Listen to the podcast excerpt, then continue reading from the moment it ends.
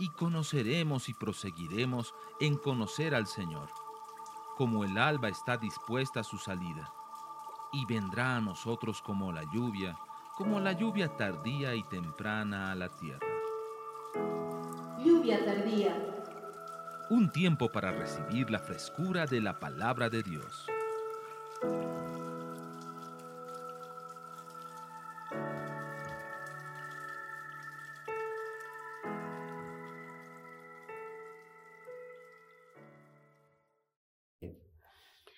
Eh, Josué probablemente solo tiene un homólogo en la, en la Biblia y es David.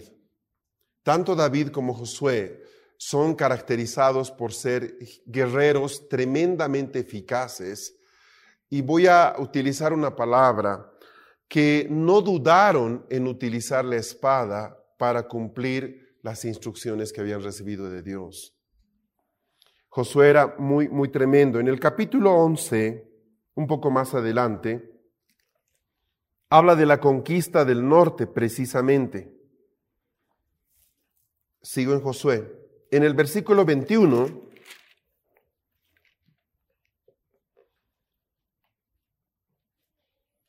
dice, también en aquel tiempo vino Josué y destruyó a los anaseos de los montes de Hebrón, de Debir, de Anab, de todos los montes de Judá y de todos los montes de Israel. Josué los destruyó a ellos y a sus ciudades. Ninguno de los anaseos quedó en la tierra de los hijos de Israel, solamente quedaron en Gaza, escuche ese lugar, en Gad y en Asdod. Versículo 23.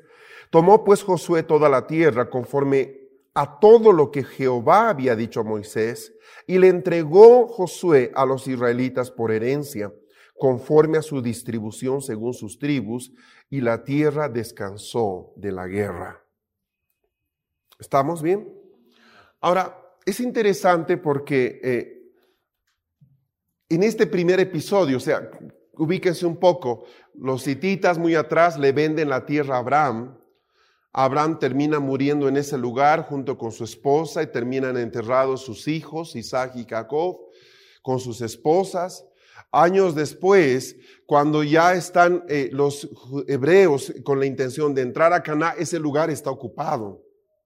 Está ocupado por eh, varios grupos de gente, se menciona a los anaseos, se menciona a los jebuseos y se menciona a la tribu de Anac, un lugar fortificado, un lugar muy fértil.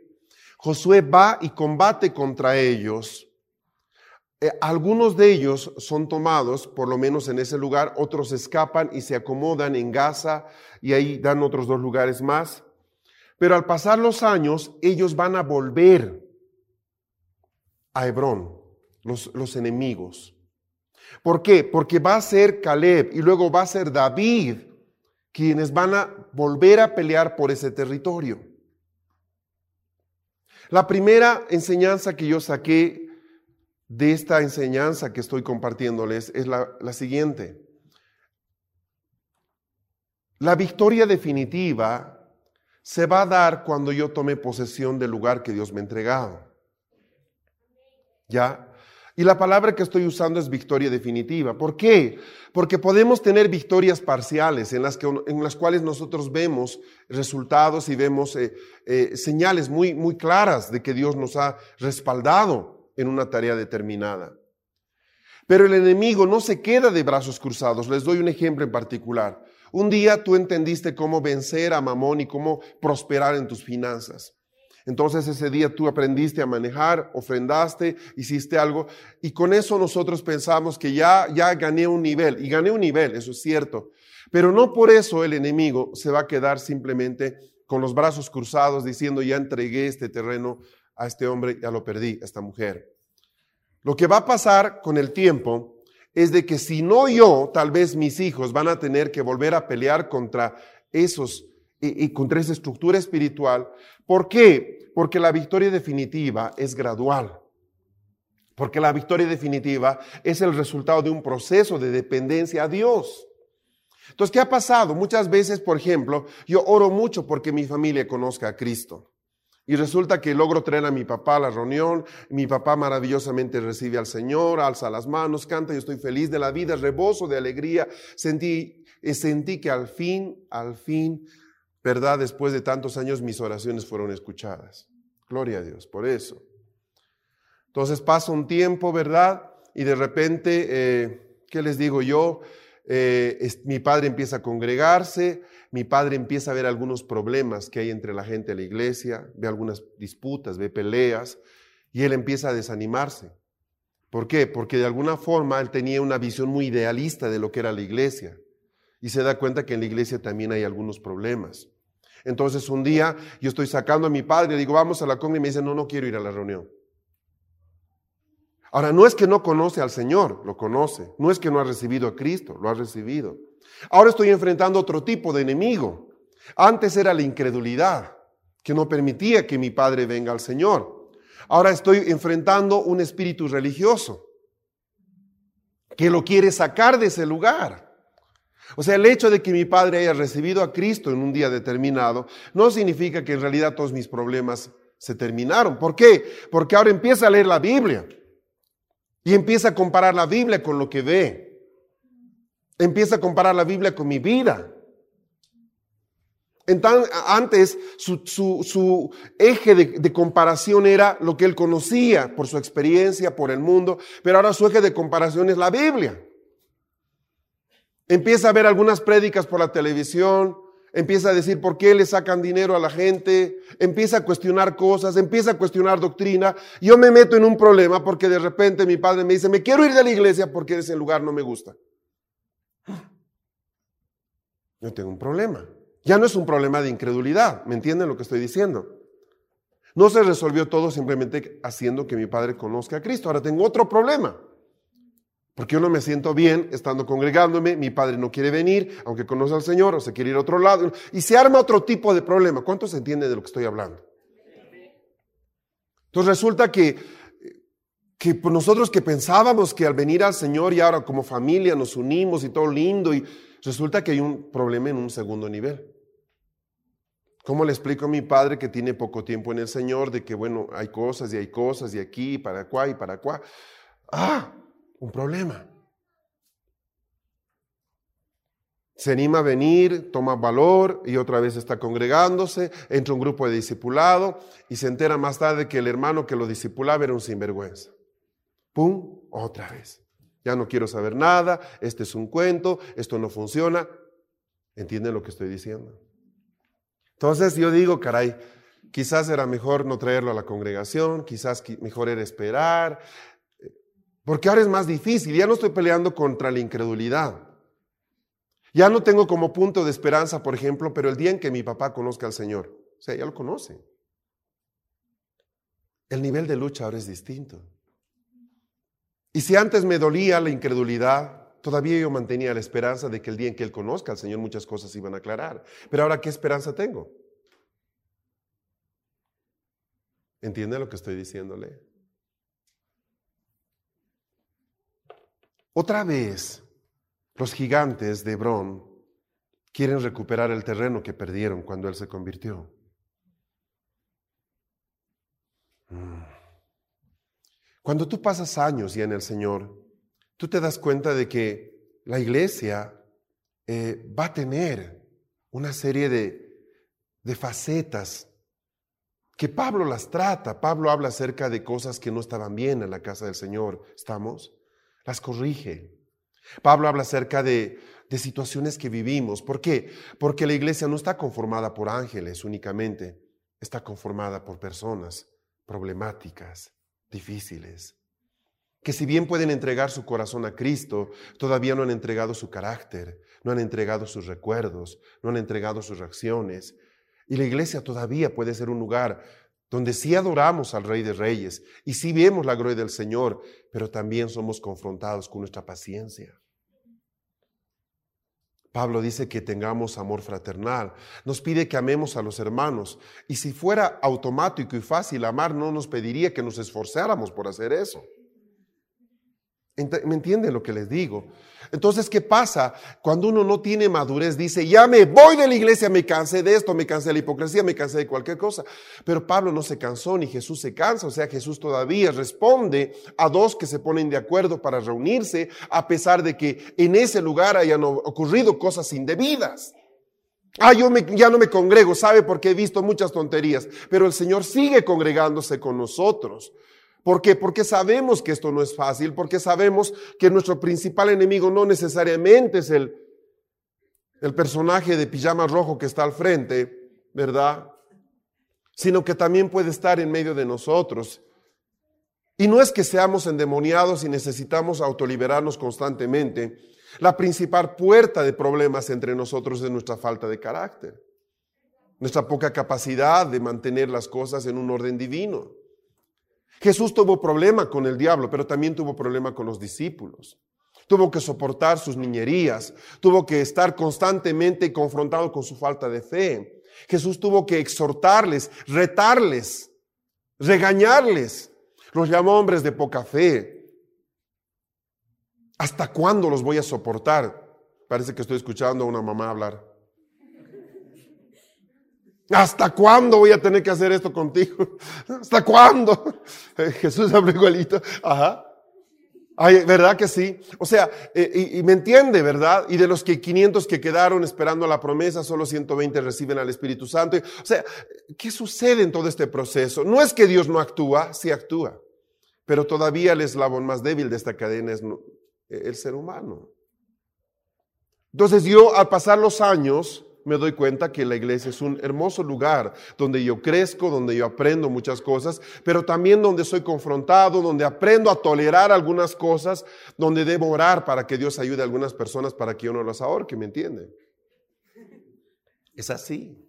O sea, no es el lugar ideal en el cual todo es una taza de leche, ¿verdad? No lo es, no lo va a ser.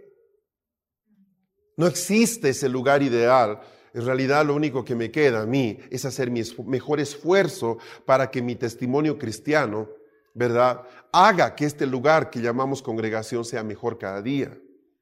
Pero no va a ser mejor porque tengamos un mejor pastor ni un mejor grupo de alabanza, sino porque cada uno de los miembros decida vivir su fe de una manera genuina y aprenda a gobernar su carácter, su temperamento. ¿Me, me entiende, verdad? Pero eso, volviendo al ejemplo del papá, mi padre lo entiende años después.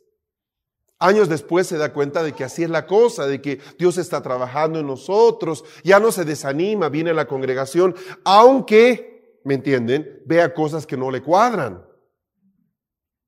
Pero ya, ya aprendió, superó una segunda batalla. Llega un, llega un tiempo más adelante y resulta que, que mi mamá, su esposa, muere. Y muere pues trágicamente, ¿verdad? Y él totalmente desalentado porque Dios no lo escuchó. Otra batalla. Que no, que no creo, que no sé qué, que no sé cuántos. ¿Me está siguiendo? O sea, ya no es que venga al Señor, ya vino. Ya no es que aprenda a vivir en la congregación, ya aprendió. Ahora, por ejemplo, puede ser el hecho de que aprenda a darse cuenta que Dios tiene una manera de obrar, que no necesariamente corresponde con lo que nosotros esperamos. Yo me debo agarrar de la palabra entendiendo que Dios siempre hace lo mejor. Pero en ese momento en el que está enterrando a su esposa, no lo va a entender. Probablemente va a reaccionar mal, probablemente va a decir, me voy otra vez. Y aquí el hijo que lo trajo, ¿verdad? Ya no sabe qué decir, ya no sabe qué hacer, dice, aquí vamos de nuevo. ¿Qué quiero decir? Estoy hablándole de un proceso constante en el que vamos a tener que estar batallando para no perder la posesión que nosotros llamamos Hebrón, que está cerca a Jerusalén, nuestra ciudad de paz. La gente hace cosas en fe preciosas, ofrenda, hace cosas maravillosas y a la semana pierde el trabajo. Y uno dice, ¿cómo puede ser? Si ofrendé y justo ahora pierdo el trabajo, no debería haber ofrendado. Es que, ¿me entiende, verdad? Di un paso y no veo que Dios me esté respaldando. Y uno tiene la sensación, tiene la tentación de volver atrás y decir, mejor me paro, mejor me espero. Ah, la pastora Ana María nos convoca un día de oración, vengo a la oración y al día siguiente me botan del trabajo, ¿para que habré ido? No estoy listo. O sea, me meto en un montón de, de razonamientos que en realidad, mientras más lo pienso, menos entiendo. Entonces aparece el profeta A que te dice que no estás listo, mejor no vayas porque el diablo te va a matar. Aparece el profeta B que te dice, no, el problema es la pastora, ella debería haberte cubierto y no te cubrió bien. Aparece el profeta C que te dice, no, es que estamos haciendo cosas fuera de la voluntad de Dios. ¿Y a quién le creo? Y volvemos al tema. Los gigantes se levantan para tratar de sacarte del lugar de cuatro lados en el cual debes vivir, de tu tetrápolis. ¿Me entiende? O sea, no se resuelve todo esto diciendo, ¿cree en Dios? Sí, creo en Dios, pero ¿cómo enfrento esta situación? En este pasaje de Josué 11, 12, 13 y 14, ustedes van a tener una crónica, y yo les animo a que la puedan leer en casa. Es muy interesante. Es una crónica de las guerras de Josué bien particular. ¿Sí? volvamos a la Biblia un momento.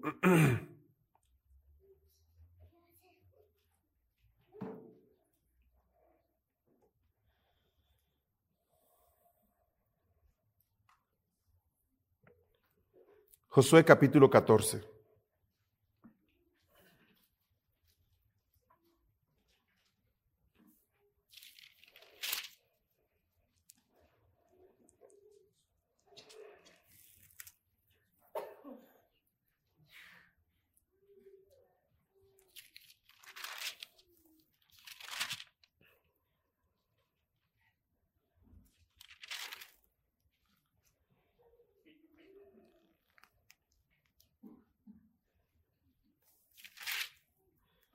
Versículo,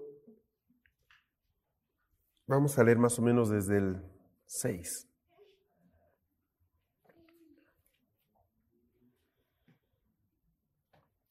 Y los hijos de Judá vinieron a Josué en Gilgal, y Caleb, hijo de Jefone, Ceneseo, le dijo, tú sabes lo que Jehová dijo a Moisés, varón de Dios en Cades Barnea, tocante a mí ¿Qué le dijo? Que él iba a heredar una tierra, eso está en Números, capítulo 13, verso 6. O sea, Dios le había prometido algo a, Caleb.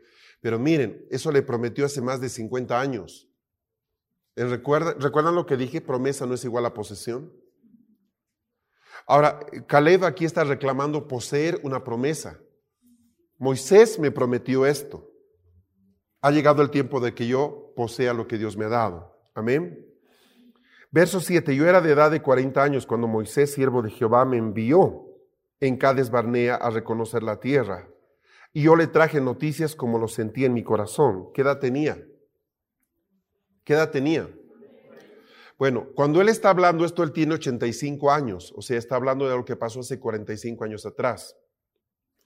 Y mis hermanos, los que habían sido conmigo, subido conmigo, hicieron desfallecer el corazón del pueblo, pero yo cumplí siguiendo a Jehová mi Dios. Ay, ¿sabe qué? Ya no me quiero congregar porque he escuchado, me he desanimado. Ay, ¿sabe qué? Ya no voy a la reunión de oración porque no, es que no me animo. Tienes que aprender de Caleb. Dile a que está a tu lado, tienes que aprender de Caleb. ¿Qué debes aprender de Caleb? Escucha lo que dice verso 8.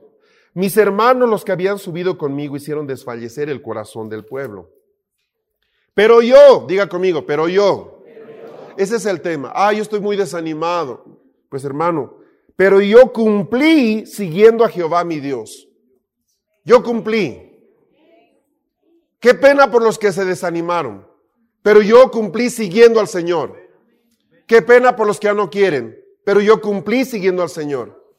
Qué pena por los que se fueron. Pero yo cumplí siguiendo al Señor. Yo no soy responsable de ellos, pero soy responsable de mí. Yo cumplí siguiendo al Señor. Mire qué tremendo este, este hombre, es impresionante, Caleb. La palabra Caleb significa perro. Qué nombre más bonito, Caleb. ¿Y qué rasgos tiene un perro? Fidelidad y fiereza. Y Caleb era así, fiel y fiero. No te metas con su hueso.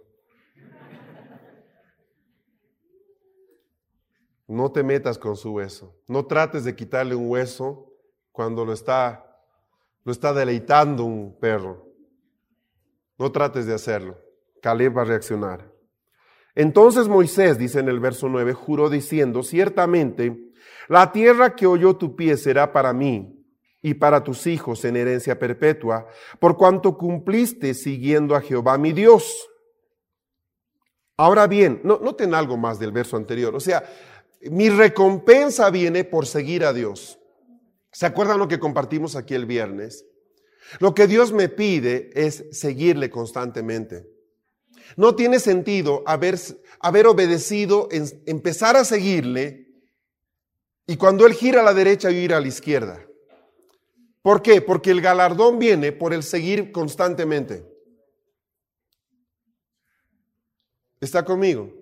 Ah, no, sabe, yo antes sí, antes yo me congregaba. No, no, es que no es eso. No es por méritos, no acumulamos puntos. Dios espera que hoy, ¿cuál era la palabra clave del viernes? Hoy. No sé lo que mañana va a pasar. No puedo controlar el pasado, pero sí puedo manejar mi hoy. Yo hoy día quiero seguir al Señor. No sé qué va a pasar mañana, pero hoy escojo seguir al Señor. Dice aquí en este verso, Moisés le dijo, ¿verdad? Por cuánto cumpliste siguiendo a Jehová mi Dios. Ahora bien, verso 10, Jehová me ha hecho vivir como él dijo, está hablando Caleb. Estos 45 años, ¿vieron? Él tenía 85. Desde el tiempo que Jehová habló estas palabras a Moisés.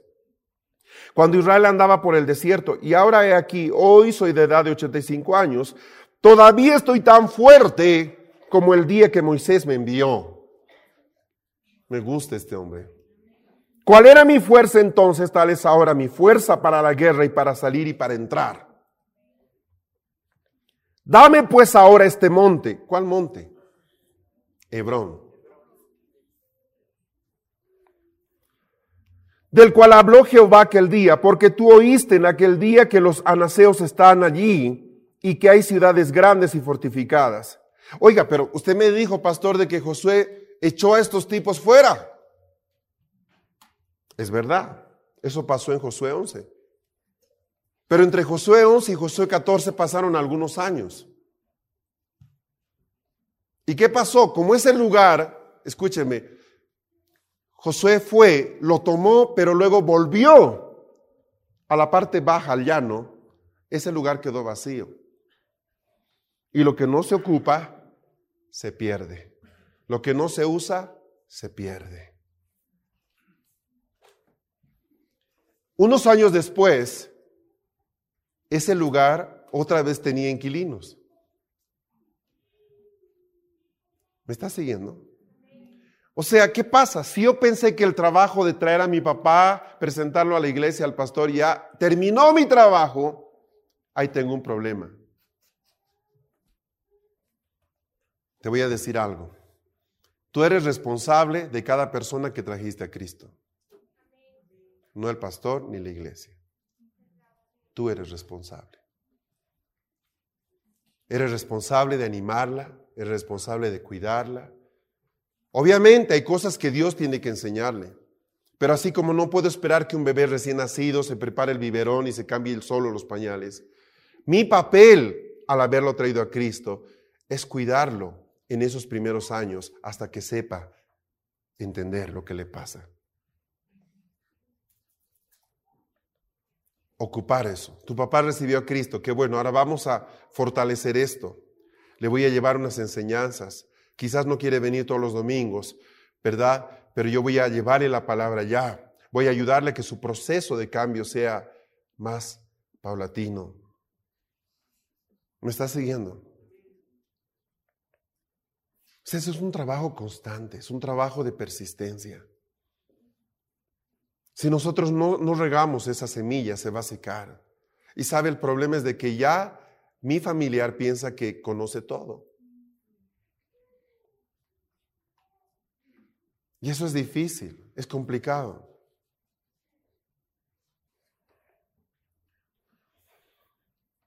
Dice acá, dame pues, verso 12, dame pues ahora este monte, del cual habló Jehová aquel día, porque tú oíste en aquel día que los anaseos están allí y que hay ciudades grandes y fortificadas. Quizá Jehová estará conmigo y los echaré como Jehová lo ha dicho. Josué entonces le bendijo Y dijo a Caleb, hijo de Jefone, a Hebrón por heredad. Y dio, perdón, a Caleb, hijo de Jefone, a Hebrón por heredad. Por tanto, Hebrón vino a ser heredad de Caleb, hijo de Fone, Jefone, Ceneseo, hasta hoy, por cuanto había seguido cumplidamente a Jehová, Dios de Israel. Ahora, ¿están siguiendo? Se dan cuenta de cómo se, arma el, el cuadro este, ¿verdad? Váyanse al libro de Josué, un poquito más atrás, capítulo 10.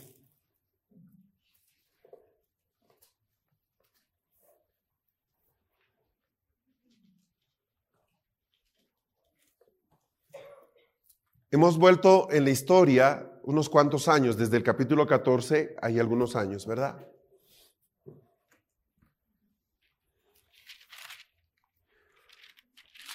En el capítulo 10 dice, versículo 1, cuando Adonisedec, qué lindo nombre,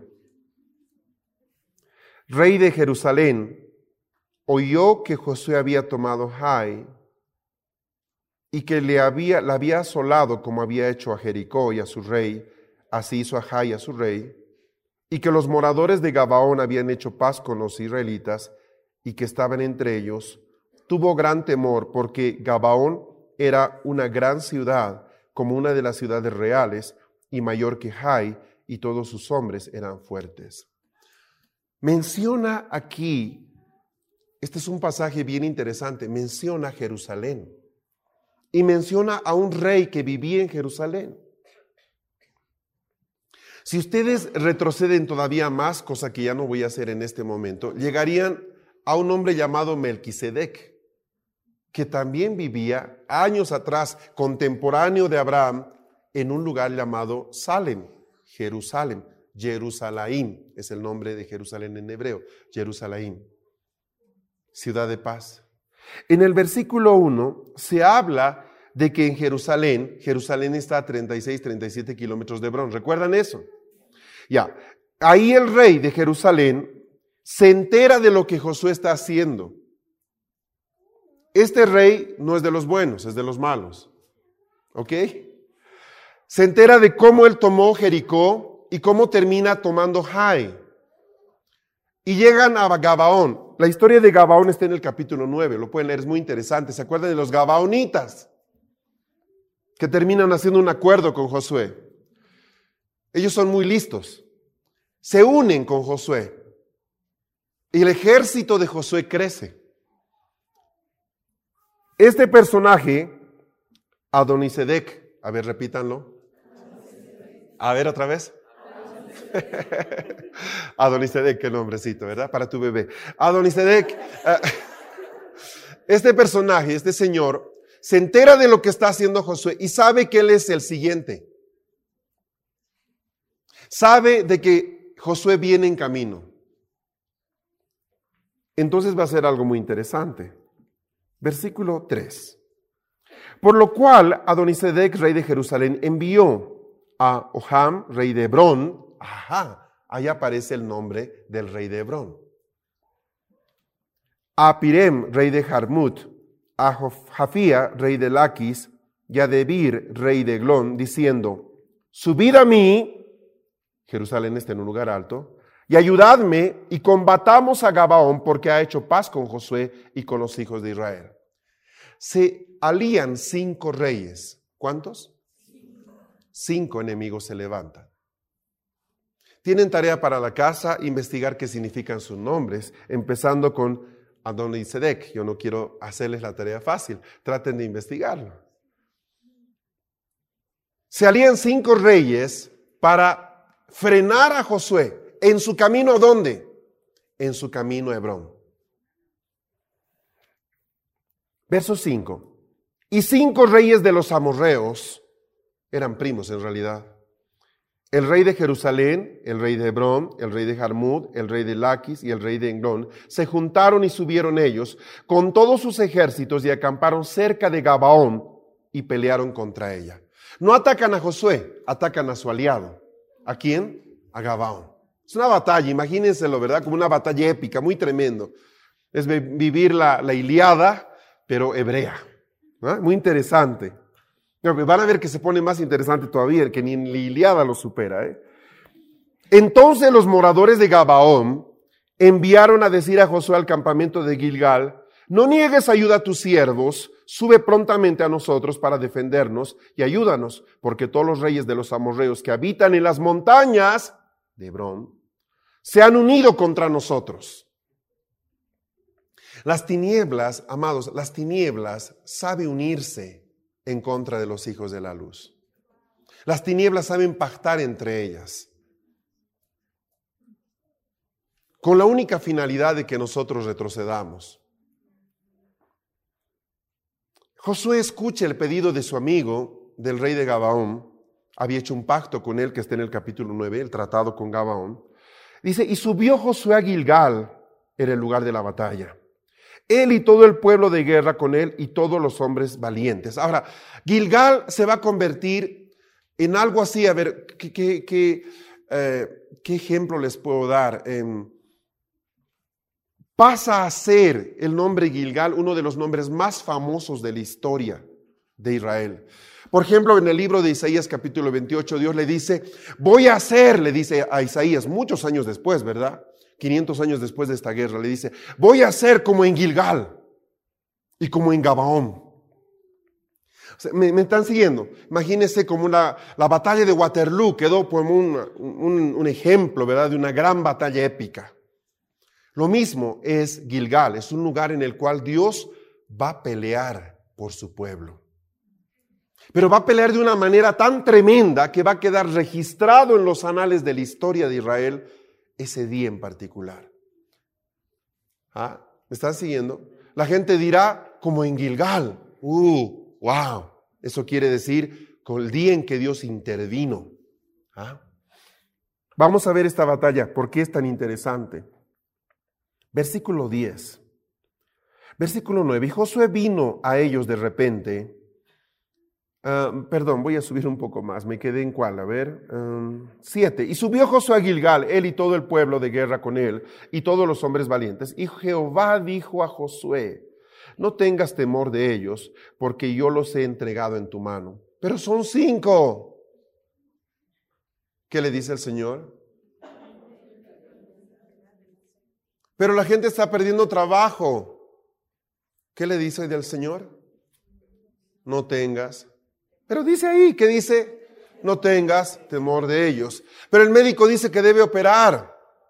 No tengas temor de ellos. Hola, está aquí, ya se durmió. O sea, esta es la respuesta que yo quiero escuchar de Dios cuando estoy caminando cada día en mi vida. No tengas temor de ellos, porque yo los voy a entregar en tu mano. Eso es lo único que quiero.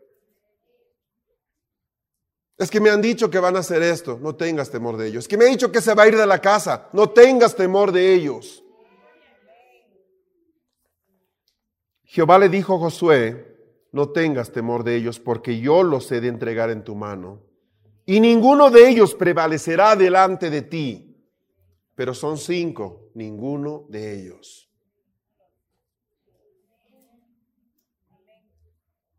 ¿Qué requiero yo para tener victoria. Creer.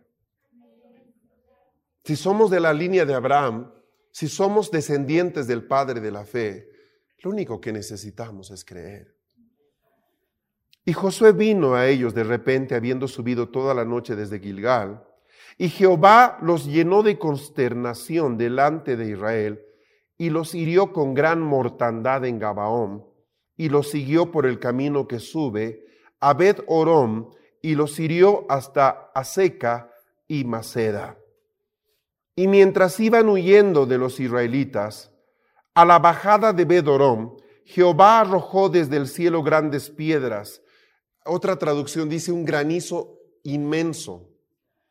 Sobre ellos hasta seca y murieron. Y fueron más los que murieron por las piedras del granizo que los que los hijos de Israel mataron espada. ¿Quién peleó en Gilgal? Dios. En el libro de Job dice, yo tengo preparado el granizo para el día de la batalla. Es tremendo.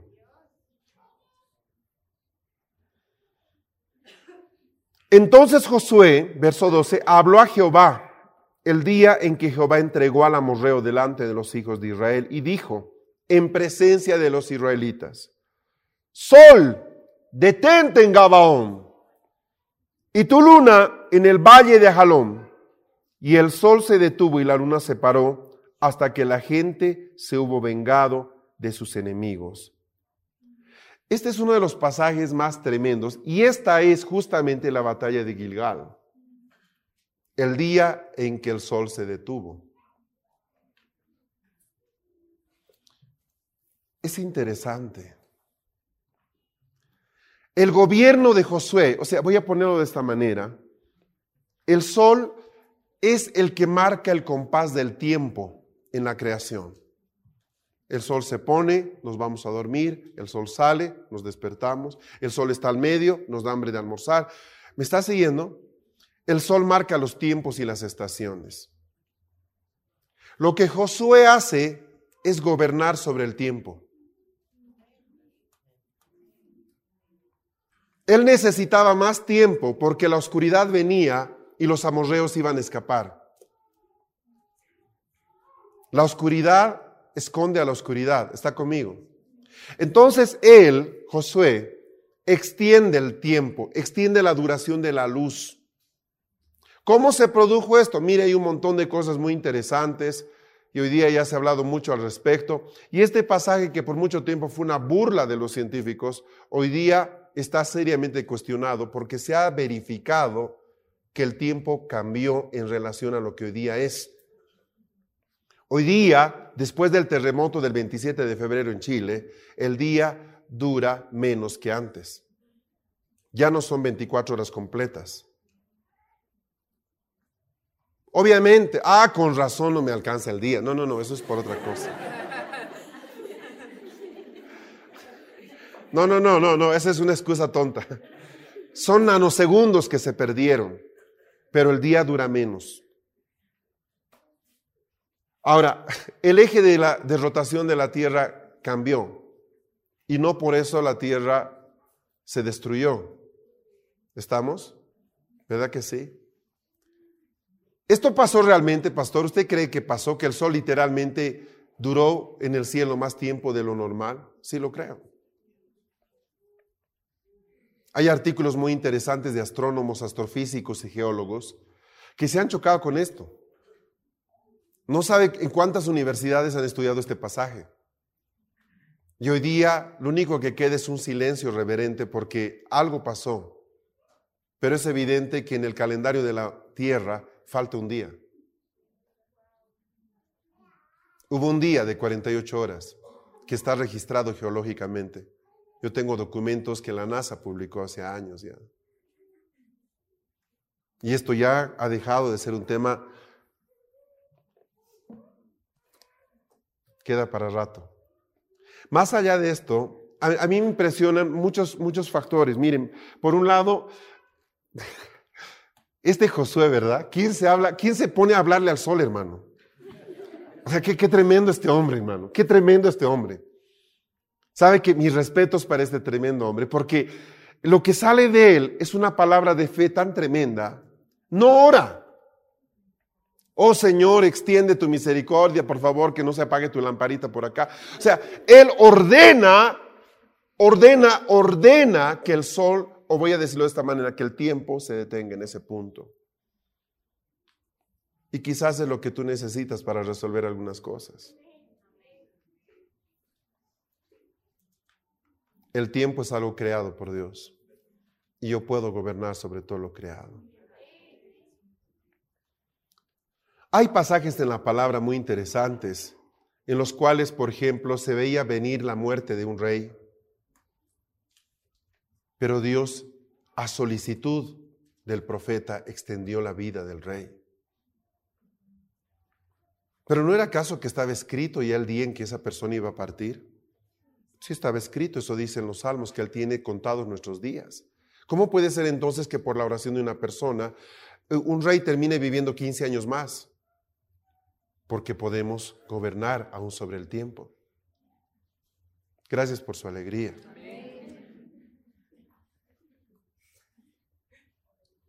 Yo quiero que entiendan un poco de lo que estamos hablando. O sea, si ustedes no empiezan a, entender la fe que tuvo Josué, este es un libro de historietas para nosotros.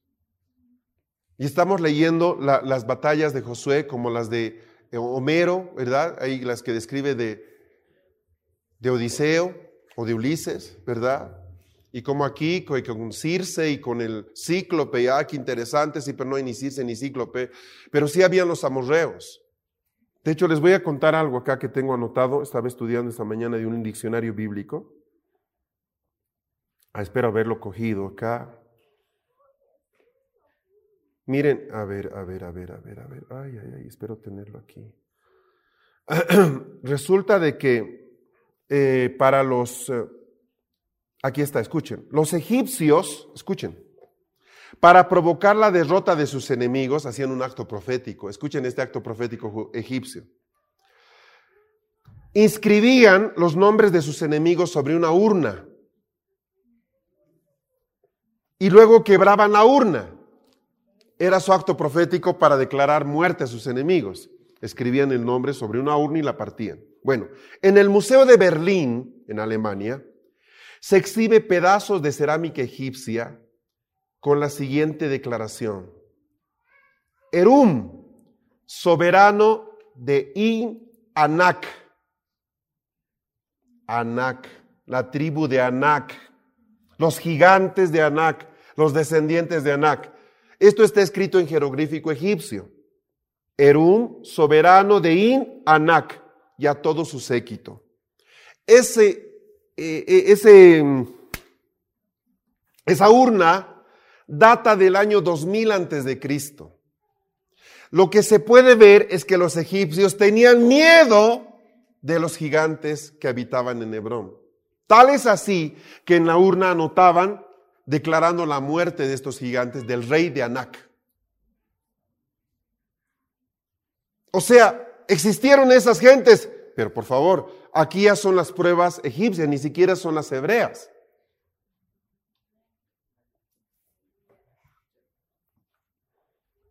Dice aquí mis notas del diccionario bíblico, este verso o esta declaración muestra que ya en el año 2000 los anaseos, les inspiraban miedo a todos sus vecinos. Tal es así que nunca los egipcios se metieron con ellos. Ellos preferían atravesar el mar y llegar al norte de África que meterse con estos vecinos de mal carácter. El sol se paró. Hola, el sol se paró. Puede que es que tenemos que pagar hasta el martes. El sol se paró. Es que sabe, está muy viejito ya mi papá. El sol se paró. Es que no sé si alcance a recibir al Señor. El sol se paró.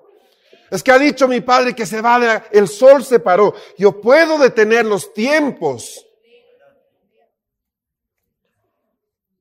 Yo puedo detener y puedo acortar los tiempos. La palabra dice en el Evangelio, si esos días no fueran acortados, nadie sería salvo. O sea, están siendo acortados hoy día, literalmente, el tiempo horario de la tierra está siendo acortado. Y Jesús habló de eso. Él dijo, si no fueran acortados los días, nadie podría sobrevivir eso. ¿Recuerdan? Jesús dijo eso. Y uno lo pensaba de manera metafórica, como que está cortando, quiere decir que, bueno, que va a apresurarse. No literalmente el tiempo se está cortando. Y con los terremotos que vienen por delante se va a cortar más. Las estaciones se han alterado. Se han movido los tiempos. Llueve cuando no debe llover y no llueve cuando debe llover. Todo este orden es parte de los últimos tiempos que estamos viviendo. El Señor viene pronto. Los tiempos se están acortando. Pero si Josué, sin tener el Espíritu Santo en su plenitud, pudo detener el sol, nosotros también podemos movernos en un nivel de fe en el cual podemos empezar a obrar aún sobre las cosas que nos son apremiantes, sobre los tiempos que nos están pisando los talones, sobre los diagnósticos que vienen detrás de nosotros, sobre la edad que se nos está yendo. Podemos nosotros movernos. Ese es el punto, ese es el mensaje. Los cinco enemigos se alían. para que tú no llegues a la ciudad de cuatro lados. Ahora ya lo entendió. Cinco se levantan para que no llegues al lugar de cuatro lados. Y es por eso que hay cinco ministerios, porque tú necesitas cinco unciones para poder vencer esos cinco reyes. Yo cuando traje a mi padre al Señor, yo no sabía, pero estaba haciendo tarea de evangelista. ¿Ah? No fue un ángel que lo fue a traer. Yo lo tuve que invitar, tuve que orar, tuve que ayunar para que viene y viniera un día mi papá. Y vino. Yo no sabía, no había hecho un curso en la congregación como el que va a empezar esta semana de los ministerios. Yo no sabía que eso era ser evangelista, pero estaba siendo evangelista. Y, y recibió al Señor. Quizás conmigo no me iba a tomar en serio, pero recibió al Señor acá y todo lindo. Pero ahora me toca ser maestro. Porque debo enseñarle los rudimentos de la fe. Porque de repente se abre hacia mí. Entonces viene una segunda unción sobre mí. Ya no solo la de evangelista, viene la de maestro. Y empiezo a enseñarle a, a mi papá cosas de la palabra. A veces me escucha, a veces no me escucha. A veces la recibe, a veces la rechaza. Pero estoy haciendo un trabajo magisterial. Y me doy cuenta que como tengo que enseñarle algo a él, Dios me da a mí. Y me da más, y me da más. Estoy enfrentando al segundo rey que se levanta de los cinco que se han levantado para evitar que mi padre llegue a su Jerusalén. Pero no solo eso, me doy cuenta que el enemigo se levanta y le pone trampas. Y el Señor me empieza a hablar en sueños, me empieza a dar palabras. Estoy empezando a recibir la unción de profeta. Y empiezo a pelear por mi padre en un nivel diferente. Ya no le hablo, ya no solo le enseño, sino que me meto en, en las batallas espirituales para que él no sea tocado. Ya no es porque Él sea salvo, ya es salvo, es para que no se pierda lo que Dios ha hecho en su vida. Estoy actuando como un profeta, hay una unción profética sobre mí, estoy batallando contra el tercer rey. ¿Entiende lo que le estoy diciendo? Cada paso que nosotros damos, si me quedé simplemente con la puerta número uno, con el primer escalón, sepan que hay cuatro que me están esperando. Yo necesito equiparme para que lo que mi papá empezó y sigo con el ejemplo no se pierda. Te darás cuenta que traerlo a la congregación no fue más que el primer paso, que hay una batalla por delante fiera, que hay gigantes esperándote, pero si el Señor está contigo, Él vence a entregar a esos enemigos en tu mano. Sea lo que fuere, sea lo que fuere. No está escrito, termina el verso 13, esto en el libro de Jacer. Y el sol se paró en medio del cielo y no se apresuró a ponerse casi un día entero. Aproximadamente 23 horas duró el día aparte de las 24. Y no hubo día como aquel, ni antes ni después de él, habiendo atendido Jehová la voz de un hombre porque Jehová peleaba por Israel. Te estoy diciendo, Jehová peleaba por Israel. Hermano, te estoy diciendo que si tú sigues al Señor, Él va a pelear tus batallas. Te estoy diciendo que si tú das pasos de confianza con Dios, si tú eres fiel en lo poco, Él se va a encargar de lo mucho. No vas a poder con estas batallas. No, no hemos sido entrenados para pelear contra todos los gigantes. Pero si solamente tal como Dios le prometió a través de Moisés a Caleb. Si tú sigues al Señor, vas a tener a todos tus enemigos en tu mano. Y Josué y todo Israel con él volvió al campamento en Gilgal. Ahora note lo que Josué hace, que esto es muy tremendo, esto es muy tremendo, versículo 16. Y los cinco reyes huyeron y se escondieron en una cueva en Maceda. Fue dado aviso a Josué que los cinco reyes habían sido hallados escondidos en una cueva en Maceda. Entonces Josué dijo, rodad grandes piedras a la entrada de la cueva y poned hombres junto a ella para que los guarden. Los encerró. Wow. Y vosotros no os detengáis. ¿Cuál es la palabra clave de todo esto? Persiste, sigue, sigue, sigue. Sigue. Hijo, no voy a ir contigo a la reunión. Está bien, padre. Yo me voy. Chao. ¿Por qué no viniste? Ah, es que mi papá no quiso venir. Pues no funciona así. Pues que no quería dejarlo solo. Pues no está solo, está el Señor ahí. ¿Y qué hago yo? Sigue, persiste, avanza. Dile que está contigo a tu lado, te están hablando, avanza, sigue, no te detengas, persevera. Ay, no, ya no voy a ofrendar porque desde que ofrendo no me alcanza. Persiste. Sabes que es bueno, no dejes de hacerlo. Ay, he dicho que no voy a tomar medicamentos y me enfermo de todo. Persiste.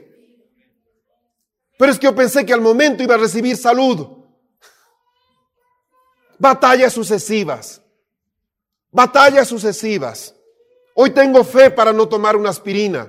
Mañana tendré fe para no tomar un combiótico. Pasado tendré fe para no tomar un medicamento el resto de la vida. Pero no es algo instantáneo. Es un proceso, es un crecer en fe, es un ejercitarnos en persistir, en persistir. No es de los valientes, ni es de los fuertes, ni es de los sabios.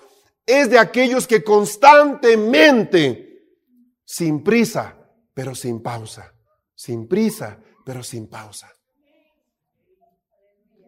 Miren, ¿qué hace? No va corriendo Josué, ¿dónde están los reyes? No. Ok, ciérrenlos ahí. Déjenlos ahí un momento.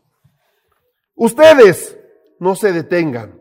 Verso 19, si no seguid a vuestros enemigos y heridles la retaguardia, sin dejarles entrar a sus ciudades, porque Jehová vuestro Dios los ha entregado en vuestra mano.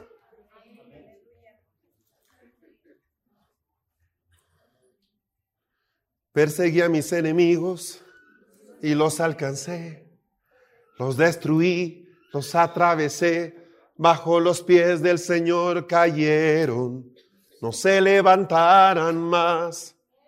Perseguí a mis enemigos. Ah, no, pum, y el enemigo se va. Es como el perro, ¿verdad? Viene, ah, el perro se queda ahí. Y en eso se quedan los creyentes. ¿Y qué quieres que haga? Persigue al perro. Cada vez que tú estás por llegar a la casa, está el perro ahí, ¿verdad? Entonces, ah, no te muerde. Tampoco le tiras la piedra. Es una, guerra fría bien particular.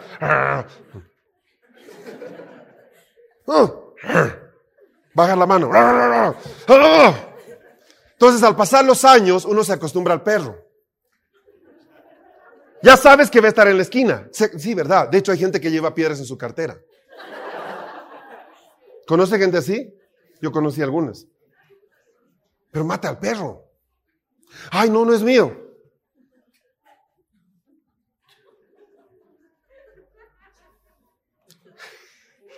¿Y qué hago? Ve tras el perro.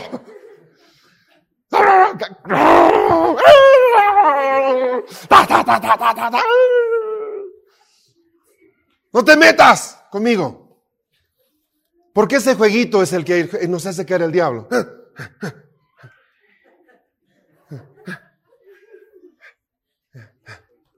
¿verdad?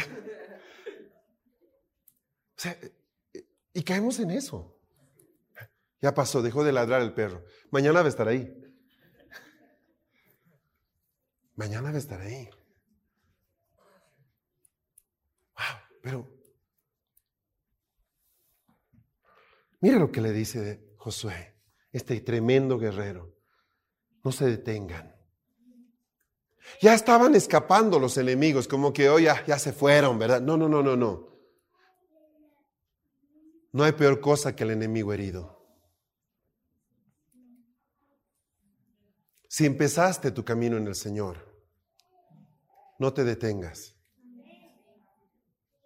Porque si no terminas de vencerlos, se van a fortalecer mañana.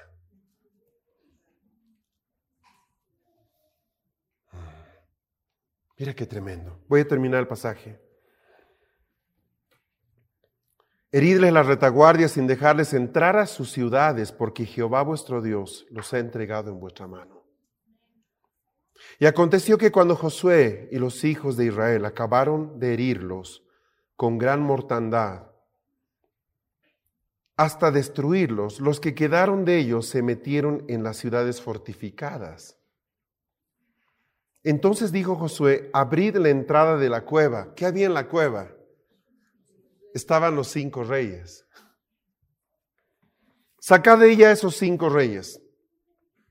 Y lo hicieron así, y sacaron de la cueva aquellos cinco reyes, al rey de Jerusalén, al rey de Hebrón, al rey de Jarmut, al rey de Laquis y al rey de Glón. Y cuando los hubieron llevado a Josué, llamó Josué a todos los varones de Israel. Y dijo a los principales de la gente de guerra que habían venido con él, acercaos y poned vuestros pies sobre los cuellos de estos reyes.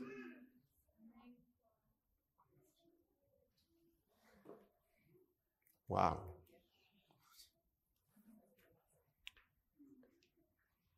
Y ellos se acercaron y pusieron sus pies sobre los cuellos de los reyes. ¿Qué significa que alguien ponga el pie sobre el cuello de un rey? Hollarás, pisarás serpientes y escorpiones. Ha sido puesto bajo tus pies. ¿Qué significa? He vencido a mi enemigo. Y Josué les dijo, no temáis ni os atemoricéis, sed fuertes y valientes, porque así hará Jehová a todos vuestros enemigos contra los cuales peleéis. Noten una cosa, mis hermanos, el Señor va a hacer la guerra, pero yo debo pelear.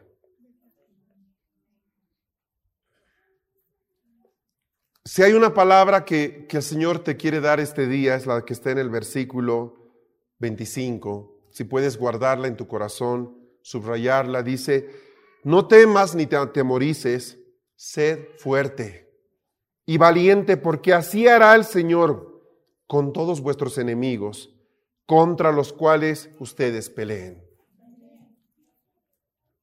O sea, no, no es que Él va a pelear solamente, tú también debes hacerlo pero en realidad, ¿me entiende, verdad? Imagínese usted, nosotros corriendo con nuestra pequeña espadita detrás de los enemigos, pero delante de nosotros están los carros de guerra de Dios. En realidad los enemigos, al mirar atrás y correr, no nos ven a nosotros con nuestra espadita de madera, ¿entiende? Sino que ven los carros de fuego y nosotros decimos, se, están escapando de nosotros y Dios dice, sí, sí, sí, claro que sí. Eh, eh, ¿Entiendes? Es más o menos así. Así funciona. Y claro, funciona así. ¿Por qué? Porque luego el Señor dice, ustedes lo vencieron. Pero entre nosotros y ellos sabemos que fue Dios quien lo hizo. Él cambió el veredicto, Él cambió el diagnóstico, Él pagó la deuda, Él mantuvo a mi Padre en el Señor, Él fue fiel en lo que Él me prometió. O sea, pero ¿qué hiciste tú mientras todo eso pasaba? Yo estaba peleando. Yo estaba peleando mi propia batalla. Amén. Y termino. Después de esto, dice en el versículo 26, Josué los hirió y los mató y los hizo colgar en cinco maderos. Wow y quedaron colgados en los maderos hasta caer la noche. Y cuando el sol se iba a poner, mandó Josué que los quitasen de los maderos y los echasen en la cueva donde se habían escondido, y pusieron grandes piedras a la entrada de la cueva, las cuales permanecen hasta hoy. ¡Wow! Qué tremendo, ¿verdad? Qué tremendo. Híjole, esta es, sí, es una guerra tremenda.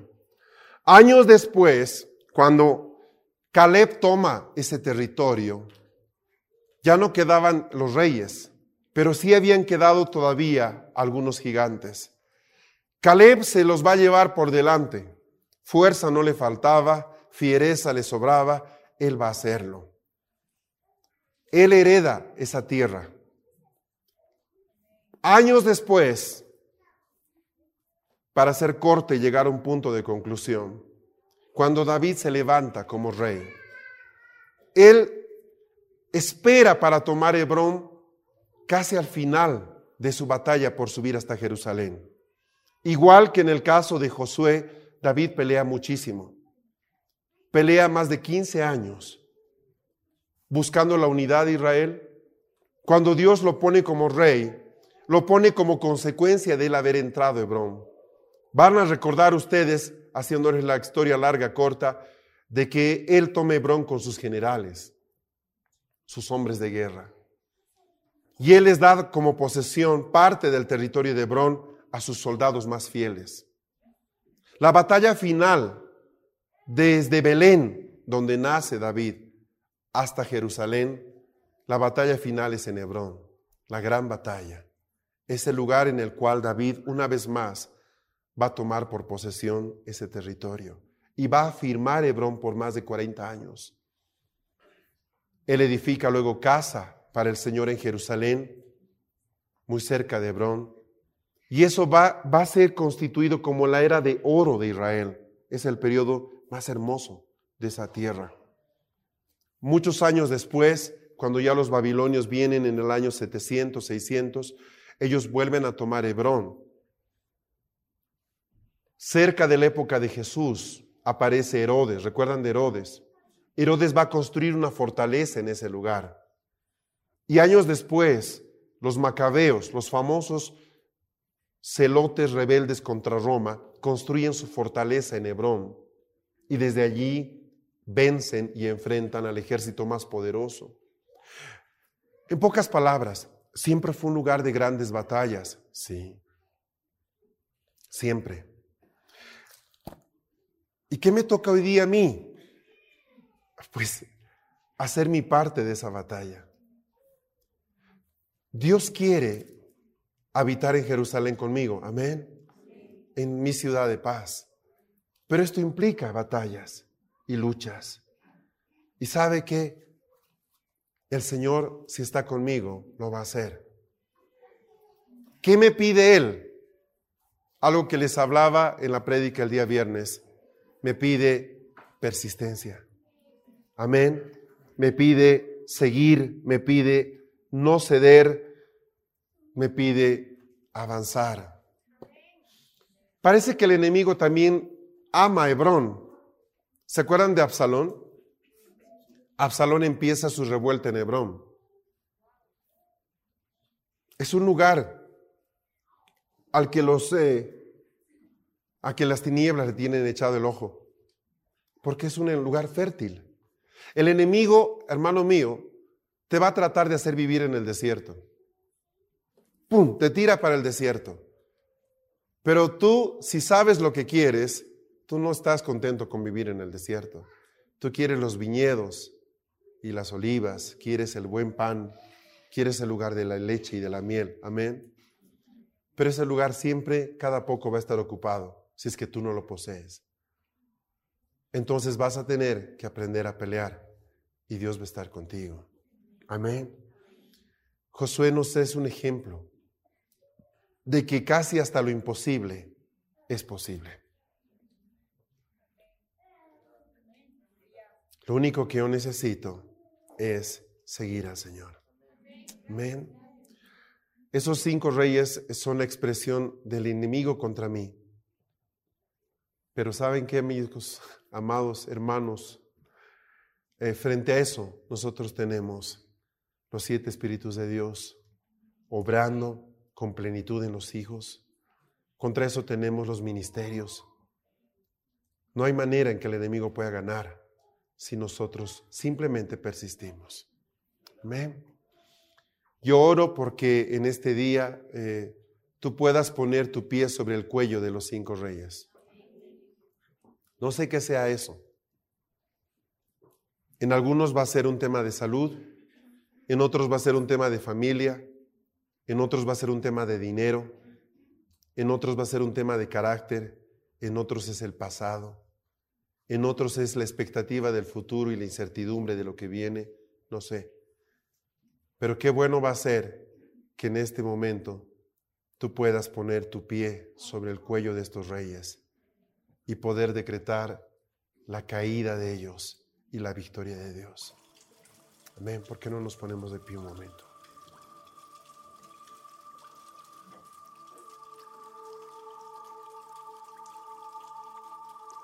Este fue tu programa Lluvia tardía. recibiendo la frescura de la palabra de Dios.